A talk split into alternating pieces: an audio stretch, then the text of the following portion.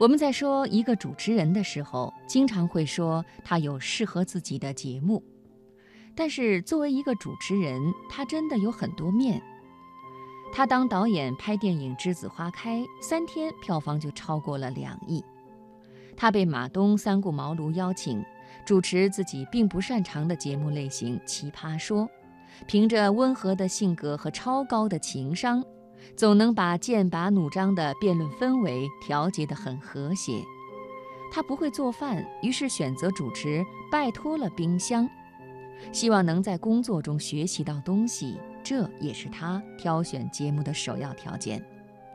每次出现在不同的节目，有着不同的身份，他给人的感觉都是非常和谐。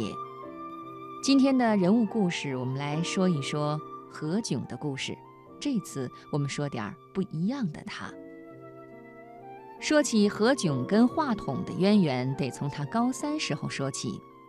由于对说话这件事情的热爱，他跟同学龙丹妮互相鼓励着去湖南经济广播电台面试主播。这两个高中生生龙活虎地讲了好多校园趣事儿，逗得台里领导哈哈大笑。当时就留下他们一起做节目，就这样何主播开启了自己的电台生涯。面对每周不可控的直播，将他的应变能力锻炼得很强。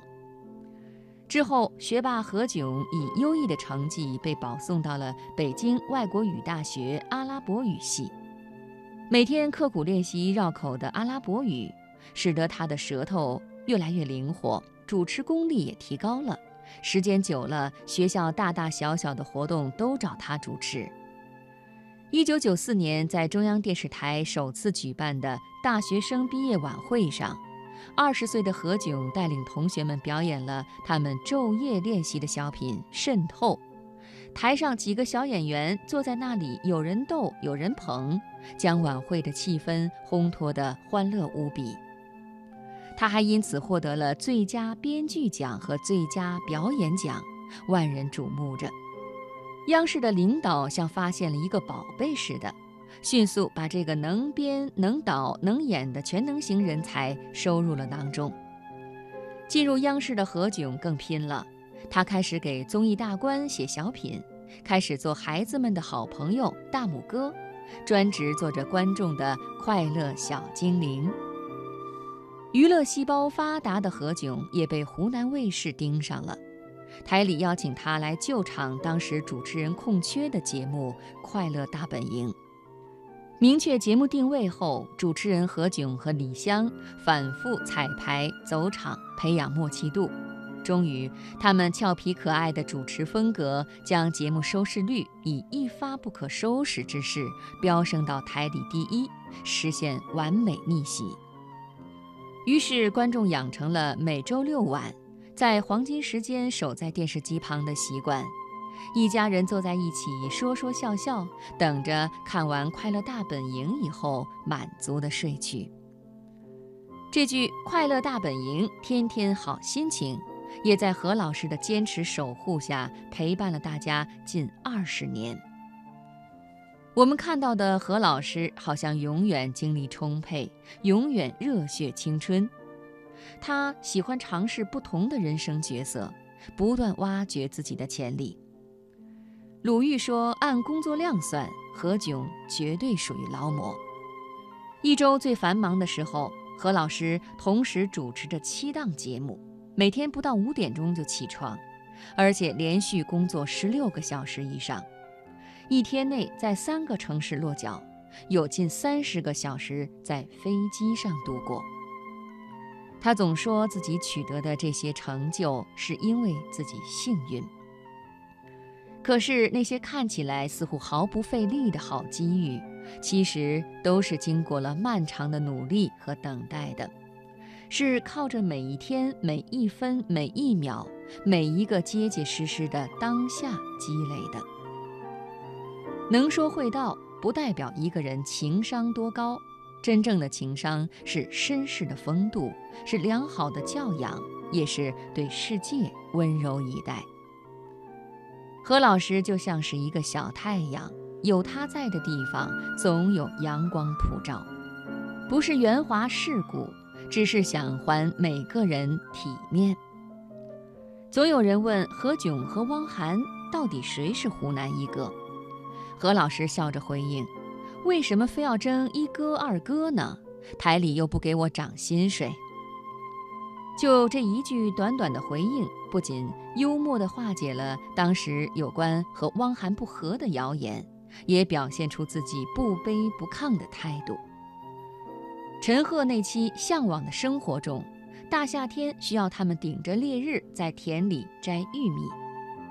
陈赫想要偷懒虚报数字，何老师马上机智劝阻：“哎，还是要规规矩矩按实际来数，万一让导演组发现就不好了。”这样的回答既表明了自己不作假的原则，又把自己放到跟陈赫同一战线的立场。是因为怕导演组发现才这么做的，好像什么烫手的问题都难不倒何老师，难怪马东夸赞他情商特别高，那种周到和八面来风让大家都很舒服。对待朋友，何老师更是像夏天的清风，冬日的暖阳，让人觉得窝心又温暖。李易峰事业低谷时，他陪他谈心，不厌其烦地劝阻。黄磊感叹自己眼睛已经开始老花，他马上举起杯子跟黄磊碰杯，说：“在我心里，你永远十八。”谢娜被怀孕生子传闻攻击时，他第一个站出来表示：“无论娜娜生不生小孩，快乐家族永远有她的位置。”有何老师这样一位朋友在身边，真的很暖心。我们喜欢何老师，喜欢他对工作的努力和坚持，喜欢他对朋友的温暖与照顾，喜欢他对后辈的提携和教导。但是我们最爱的，还是他出走半生归来时，内心依然保持着少年的模样。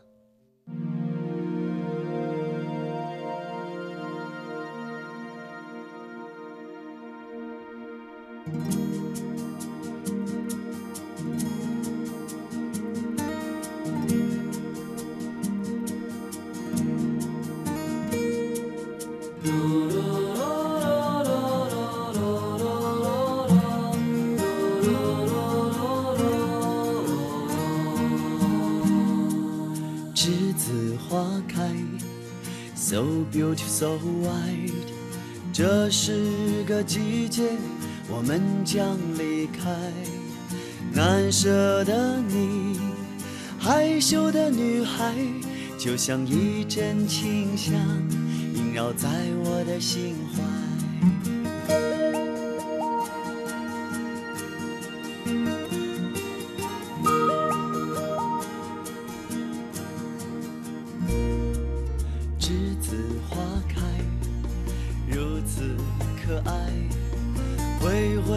手告别，欢乐和无奈。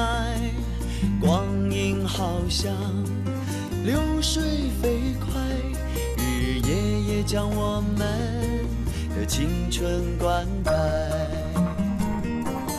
栀子花开呀开，栀子花开呀开，像晶莹的浪花盛开在我的心海。栀子花开呀开，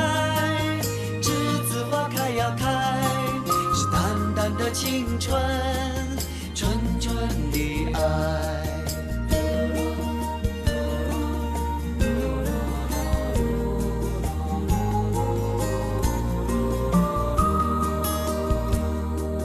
栀子花开，如此可爱。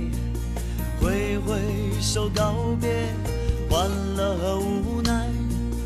光阴好像飞快，日夜夜将我们的青春灌溉。栀子花开呀